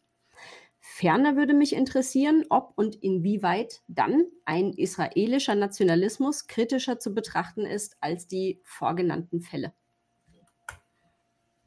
Ja, ich, ich würde sagen, es, sehr viel wiederholt sich jetzt eh, ja. äh, ähm, in, auch in dem, was ich sagen will. Ist, äh, was ist der Inhalt ähm, des Nationalismus? Was ist das Ziel ähm, des Nationalismus? Und das Ziel des Nationalismus in Irland, der ganz klar, also seit seinem Entstehen äh, republikanisch im Sinne der, der, der, des revolutionären Charakters der amerikanischen französischen Revolutionen ist, ist ein unabhängig von, den Kolonial, von der Kolonialmacht unabhängige äh, Republik, in der alle Menschen äh, die gleichen Möglichkeiten und die gleichen Rechte haben. Gleich ihres, äh, ihrer Herkunft, gleich ihrer Religion, äh, gleich ihrer, ihrer, ihrer, ihrer Sprache äh, und sonstiges. Also er, er definiert sich eben, wie ich schon gesagt habe, nicht aufgrund irgendeiner äh, rassischen, ethischen, sonstigen Konstruktion. Äh, der irische Nationalismus, der tut sich überhaupt nicht äh, daraus äh, definieren, wo wir geboren äh, wurde. Ähm, oder, oder sonstiges. Ähm, und ich glaube, die Stärke des, des, des dadurch war halt auch, dass der irische Nationalismus sehr rasch äh, einen sozialistischen Charakter angenommen hat. Also, also, also es ist ganz klar, dass die, die, die, die Führung des nationalen Befreiungskampfes, die Republikaner, die, die wollten nicht und, und, und, und in der Frühphase schon. Ich habe den Einfluss ja von James Connolly, dem Marxisten, äh, den Gewerkschafter in, in dieser äh, antikolonialen Bewegung ähm, ähm, erwähnt. Es waren sehr viele andere Kräfte. Ja? Also die, die, die, progressiven Kräfte in Irland, die waren immer Teil des Nationalismus, haben den Nationalismus äh, geführt und dadurch auch geprägt. Die Suffragettenbewegung, äh, die Suffragettenbewegung in Irland, die war nationalistisch, war auch republikanisch. Die führenden republikanischen Frauen waren äh, die Führer der Suffragettenbewegung. Das war in Irland auch ganz anders. Das war keine bürgerliche Bewegung wie in den USA, äh, wie in England. Das war, eine, das war dadurch auch eine proletarische Be Bewegung, die dadurch auch viel ähm, äh, progressivere Inhalte hatte. Ja? das war nicht äh, Wahlrecht für bürgerliche Frauen. Ja, das war äh, Verbesserung der sozialen Lage für, und, und das, äh, für äh, Frauen aus, aus, aus dem Proletariat, aus den ländlichen, äh, armen ländlichen äh, Schichten. Nicht nur Wahlrecht, Verbesserung der, der sozialen Lage, Verbesserung der, der, der rechtlichen Stellung von Frauen aus dem Proletariat. Und durchgehend, ähm, auch während des der irische Nationalismus war sozialistisch, orientierte sich ganz klar. Ein Teil äh, orientierte sich an der Sowjetunion, der andere, der größere Teil, orientierte sich an den blockfreien äh, äh Ländern, an Jugoslawien, ähm, äh, am ANC in Südafrika, an Kuba, ähm, ähm, an, an, an, an, an Nicaragua, an andere Befreiungsbewegungen äh, in Lateinamerika. Und ich glaube, das ist auch äh, die Stärke. Ähm, die Stärke, ähm, weil ich glaube, ähm, wenn man als äh, revolutionärer Sozialist, als Marxist ähm, nicht diese prinzipielle Ablehnung äh, an den Tag legt gegenüber Nationalismus als reaktionär hin und her, dann überlässt man den, den, Nationalismus und den Inhalt wieder, wie, welchen Inhalt der Nationalismus bekommt, nämlich auch den reaktionären Kräften. In Irland und auch in anderen äh, Weltgegenden schafften es aber die Progressiven, die, die, die, die, die, die, die revolutionären Kräfte den Nationalismus mit Inhalt zu erfüllen. Und dadurch wurde der Nationalismus dort eben nicht reaktionär, sondern blieb etwas Revolutionäres in der Tradition eben ähm, der, der, der, der, der, des Gleichheitsgedankens, der bürgerlichen Revolutionen und dann weitergeführt im, im, im antikolonialen Kampf. Und das ist der große Unterschied eben äh, zu Israel. Der, Isra der israelische äh, Nationalismus, der eben aus äh, äh dem Zionismus kommt, ähm, aber aus den Teilen des Zionismus ja kommt, die ähm, äh, eine, ein, ein reaktionär Siedlerkolonismus. Der, der, Zionismus war ja vor allem am Beginn jetzt nicht eine, ein monolithischer Block, ganz im Gegenteil. Also der, der, der sozialistische Zionismus und, und, und, und, und die frühe Kibbutz-Bewegung in den 20er Jahren, ja, das war ja, das war ja von Kommunisten äh, noch äh, dominiert, diese, dieser Teil.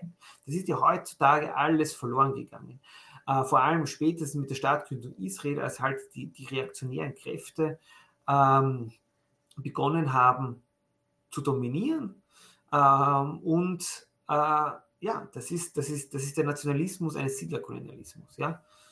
Ähm, und und, und, und der, der, ja, der, der, Nationalismus der Kolonisatoren, egal ob das jetzt die Kolonialmacht ist oder ob das Siedlerkolonialismus ist, ist immer reaktionär. Also, alle, die zu dem Thema noch mehr haben wollen, halten die Augen offen. Es kommt.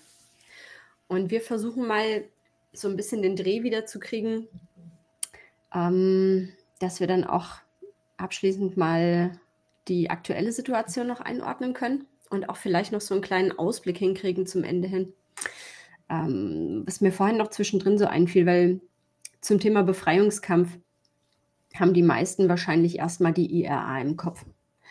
Und ähm, welche Rolle spielt überhaupt die Irish Republican Army in diesem Gesamtzusammenhang? Also zum einen würde mich dabei interessieren, welches Bild über die IRA so gängigerweise vermittelt wurde oder auch noch wird, auch unter dem Stichwort Terrorismus und eventuell auch wozu das Bild dient.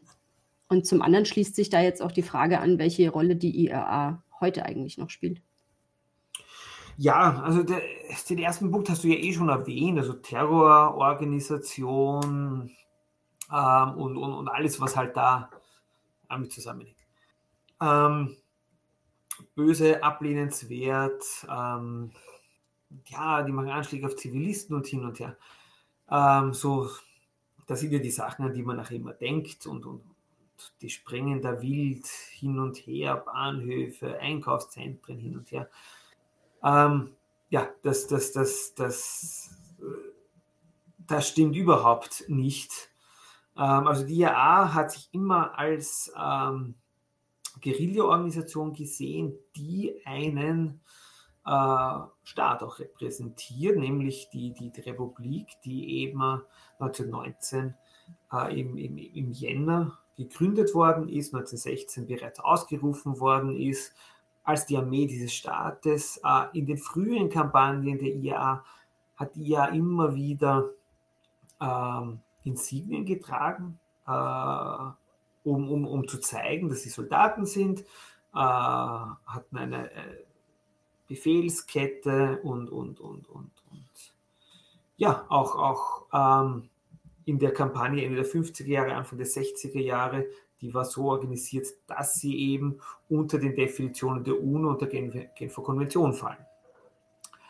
Ähm, und ich glaube, das Spannende aber an der IAA ist, oder an der Situation in Irland ist eigentlich, dass dieses Argument, ähm, dass es eine Terrororganisation war, wir, ähm, das hat den meisten Leuten in Irland und den Sympathisanten der IAA vor allem in Nordamerika, also den irischen Katholiken oder, oder irischen stammenden Katholiken, ähm, in, in, in, Nordamerika eigentlich wenig ähm, ähm, gestört. Ähnlich wie es ja auch bei anderen äh, vergleichbaren nationalen Befreiungsbewegungen, ETA, ANC in Südafrika, PLO in Palästina, PKK, tamilische Tiger in Sri Lanka und so weiter. Das ist ja ähnlich. Ja? Ähm, das heißt, ähm, es gab natürlich Repression, ganz klare Repression. Also bis heute ist die Antiterrorgesetzgebung sowohl in Großbritannien, also in Nordirland und in der Republik sehr, sehr restriktiv. Also äh, immer wieder gibt es da, gibt's da äh, so auch vom Europäischen Gerichtshof für Menschenrechte Rügen, dass, äh, dass die, diese Gesetzgebung, der politische Arm der IAA, Sinn Fein, die durften, ähm, die wurden zensuriert 70er, 80er bis Anfang der 90er Jahre. Section 31 hieß das, das war eine Zensur. Äh, selbst dann, als der Friedensprozess begonnen hat, ja, durfte der öffentlich-rechtliche Sender RTE, durfte Jerry Adams, der damals Präsident war und schon an den, an den, an den, an, an, an den Friedensverhandlungen, ja, also Präsident von Sinn Fein war an den Friedensverhandlungen teilgenommen hat, ähm, wurde Jerry Adams immer ähm, mit einer anderen Stimme. Ähm, über, also, wie sagt man, ja, über, überlagert, ja, mhm. weil äh, ja formell es immer noch die Zensur gab und deshalb keine Republikaner im öffentlich-rechtlichen Fernsehen äh, durften gehört werden. Ähm, deshalb, man sah nachher äh, Jerry Adams, aber es wurde seine Stimme nach von jemand anderem nachgesprochen. Ähm, äh, und, und, und, zu derartigen absurden ähm, Dingen ist es halt gekommen. Ähm, ja, formell hat sich die IAA halt äh, 2005 ihre Waffen abgegeben. Ähm, da, also diese, diese, diese, diese bekannte Decommissioning of the IRA, das war eine Bedingung äh, des Friedensabkommens. Ganz so stimmt das auch nicht. Also es wurden nicht alle Waffen abgegeben, auch die Strukturen der IAA blieben. Viele Waffen kamen noch in andere Hände, also in, an, an, an, an IAA-Splittergruppen, sogenannte dissidente republikanische Gruppen, wie es im Continuity IRA, Real IRA, New IRA und so weiter gibt. Die IAA selber hat auch immer noch Strukturen ähm, ist in, in, in Nordirland, ähm, ist also als, als, als, als äh, auch als bewaffneter Faktor weiterhin relevant. Ähm, in, in, in Nordirland natürlich nicht mehr so relevant wie noch vor, vor 20 Jahren, aber wie gesagt, es existiert. Also bis zu seinem Tod vor, vor drei, vier Jahren war etwa äh, Bobby Story eben in Belfast immer noch eben hier ähm, Oberkommandant. Sie haben weiterhin rekrutiert. Ähm, Mitglieder rekrutieren auch weiterhin äh, neue junge Mitglieder. Aber viel relevanter und viel interessanter sind eigentlich die Entwicklungen auf der politischen Seite mit der politischen Partei Sinn Féin. Ähm, denn äh, Sinn Fein war auch lange eben, eben diese, diese politische Parier, ähm, sind aber mittlerweile die bei weitem größte Oppositionspartei.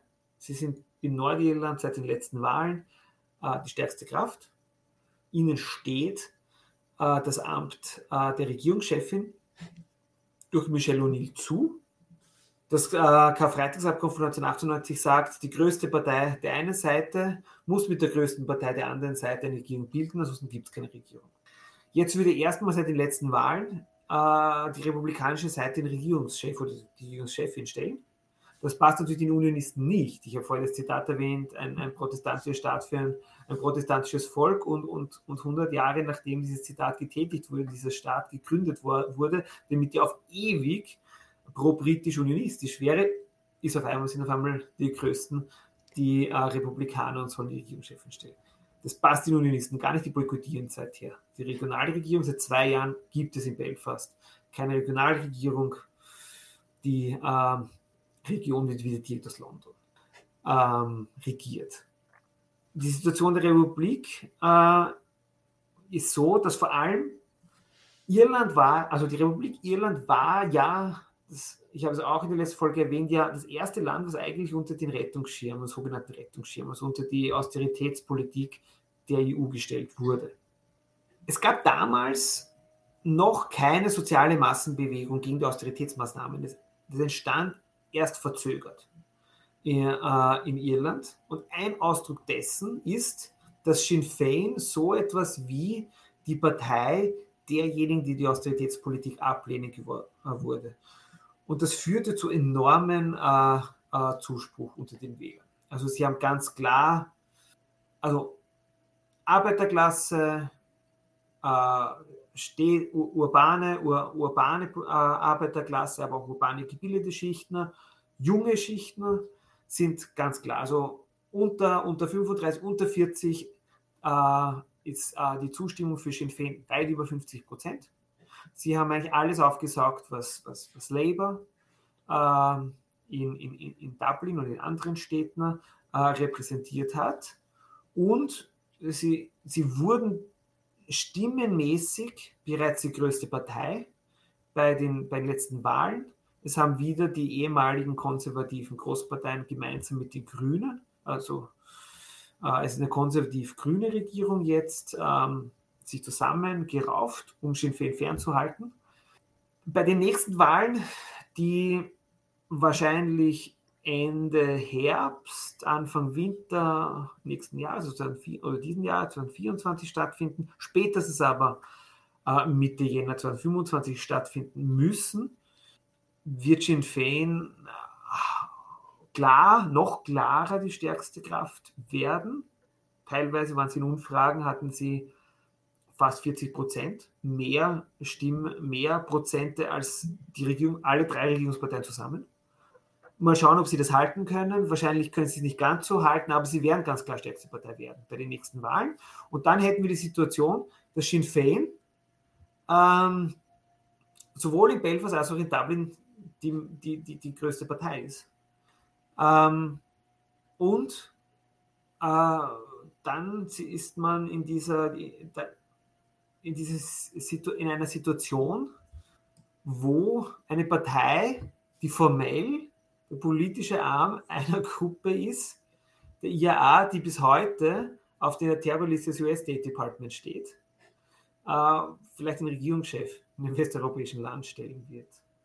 Die, ähm, ich weiß nicht, ob das, ob das aus deiner Erzählung raus jetzt so klar geworden ist, wieso das aktuell eigentlich noch so problematisch ist, was die Regierung angeht. Vielleicht gehen wir da noch mal ganz kurz auf die Rolle ein, die da das Karfreitagsabkommen spielt. Du hast es schon so kurz angerissen. Also ähm, es wird ja allgemein lange Zeit so dahingestellt, dass mit dem Abkommen quasi die Gewaltspirale des Nordirland-Konflikts beendet und ein, ja, wird immer politischer Konsens genannt, gefunden wurde. Also es gab zwar nach dem Abkommen noch einzelne Gewalttaten, aber die hatten angeblich keinen Rückhalt mehr in der Bevölkerung und es kam auch nicht mehr zu größeren Eskalationen. Ähm, inwiefern steht denn dieses Karfreitagsabkommen tatsächlich jetzt erstmal für ein Ende des Nordirland-Konflikts? Ich würde persönlich nicht sagen, dass es für ein Ende des Nordin-Konflikts äh, steht, sondern es steht für ein Ende einer Phase des äh, Konflikts, weil der Konflikt wurde nicht da geführt, dass Katholiken in einem britischen Staat Bürgerrechte bekommen, sondern äh, das Ziel war eine Wiedervereinigung, die ist noch nicht erreicht. Ähm, Bürgerrechte für die irisch-nationalistisch-katholische Bevölkerungsgruppe wurden erreicht, aber die Wiedervereinigung nicht. Ähm, die Mehrheit der Bevölkerung möchte auch, ähm, also die Mehrheit der Bevölkerung der Republik Irland und die Mehrheit der äh, irischen Bevölkerung in äh, Nordirland möchte auch eine Wiedervereinigung. Die Zahlen steigen auch vor allem seit dem, seit dem äh, Brexit. Das, das, das, das, das Karfreitagsabkommen von 1998 hat, zudem, hat zu einem kurzfristigen Ende der Kampfhandlungen geführt. Ähm, oder der, des großen Ausmaß der Kampfhandlungen, du hast erwähnt, ja. Also es gibt immer wieder äh, noch, noch, noch, noch Anschläge von unterschiedlichen Gruppen. Der, der, der, der, das mit dem Rückhalt in der Bevölkerung, da bin ich vorsichtig. Äh, weil, ja, das ist halt auch so ein Schlagwort halt in den Medien. Äh, das, das, das, aber es gibt schon doch einen, einen, einen, auch öffentlich sichtbare, klare Unterstützung für politische Gefangene, die eben in Haft sind aufgrund politischer Attentate. Also es gibt ja immer noch 80 Republikaner im Hochsi in den Hochsicherheitsgefängnissen in Nordirland. Und der Republik Irland, da gibt es auch Unterstützung, wenn man durch, durch, durch, durch republikanische Gegenden, ja, Falls Road, in Belfast fährt, ja, da sieht man die Plakate, da sieht man die Sticker, da sieht man in den Geschäften immer noch die Spendensammelboxen, ja. Ähm, also ich, ich, ich wäre da vorsichtig immer mit diesem Schlagwort, da gibt es kein, keine Unterstützung in der Bevölkerung, ja. Äh, aber ich meine, das, das, das, das, wie oft haben wir seit dem 7. Oktober ja in den deutschen Medien von irgendwelchen äh, deutschen Nachrichtensprechern, die noch nie im Mittleren Osten waren, gehört, dass die Hamas keine Unterstützung im Gazastreifen besitzt. Ähm, also, bei, ja, man muss immer vorsichtig sein, ja, äh, bei derartigen, bei derartigen äh, Dingen. Aber natürlich, was man sagen muss, ist, dass die Mehrheit der Bevölkerung keine Rückkehr zum Krieg will. Logisch, das will niemand. Niemand will Krieg haben. Äh, dadurch gab es eben diese Unterstützung für das Karfreitagsabkommen, weil es die Kriegshandlungen beendet hat. Und das war gut, dass der, der Krieg geendet hat, weil es hat das Sterben beendet. Lösung hat es keine gegeben. Die soziale Krise hat sich enorm verschärft. Äh, Nordirland ist die ähm, ärmste Region. Großbritannien ist eine der ärmsten Regionen Westeuropas. Und vor allem, äh, es gibt kaum Arbeitsplätze, es gibt kaum Perspektive und äh, die äh, psychologische Krise hat enorm zugenommen. Seit 98 ja, äh, gab es mehr Menschen, die in Nordirland sich das Leben durch Suizid genommen haben, als in derselben Zeit während des Nordirland-Konflikts davor durch Kampfhandlungen gestorben sind. Ich glaube, das zeigt die, die, die enorme soziale Krise und Lösung dafür gibt es einfach keine, weil dieser politische Stillstand äh, besteht. Seit zwei Jahren gibt es keine Regierung, aber es ist nicht nur so, dass es seit zwei Jahren keine Regierung gibt. Seit 98 gab es Mehrheit der Jahre keine funktionierende Regierung. Jetzt gibt es ja gerade seit zwei Jahren durchgehend keine, ja, über einen langen Zeitraum. Und dadurch, das, und das Problem ist, das Karfreitagsabkommen, das hat eine sogenannte Konkordanzdemokratie äh, geschaffen. Das heißt, dass äh, die unterschiedlichen Akteure oder die politischen Vertreter der Akteure zusammenarbeiten müssen. Das heißt aber auch, dass die unterschiedlichen Parteien der unterschiedlichen Seiten auch die stärksten Parteien auf ihrer Seite werden müssen. Ähm, denn nur wer auf irisch-katholischer Seite stärkste Partei wird und wer auf protestantisch-unionistischer Seite stärkste Partei wird, hat die Möglichkeit, in die Regierung zu kommen.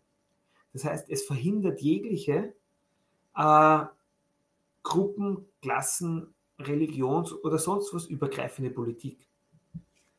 Ähm, das ist das erste Problem. Das heißt, die Spaltung der Bevölkerung wurde eigentlich seit 98 noch viel mehr vertieft. Und das zweite Problem ist halt, dass die beiden größten Parteien der beiden Seiten unbedingt eine Regierung bilden müssen, ansonsten gibt es keine Regierung, hat eben den Unionisten jetzt die legalen, demokratischen Möglichkeiten in die Hand gegeben, einfach zu sagen, okay, passt, dann boykottieren wir die Regierung und dann gibt es keinen republikanischen Regierungschef.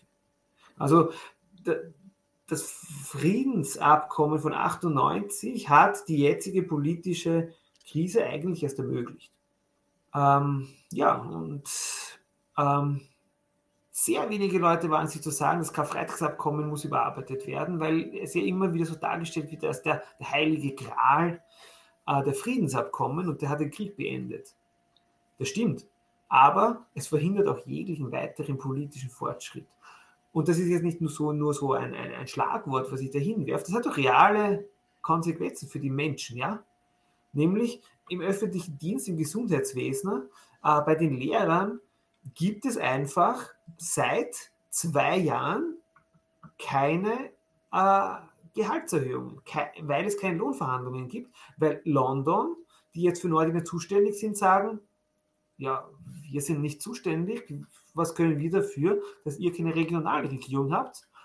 Und die, und, und, und die Gewerkschaften haben dadurch keinen Ansprechpartner, weil London sagt, ja, wir sind nicht zuständig, wir tun nur das Nötigste und im öffentlichen Dienst, im Gesundheitswesen, bei den Lehrern, äh, ja, gibt es keine, gibt es keine, keine äh, Tarifverhandlungen.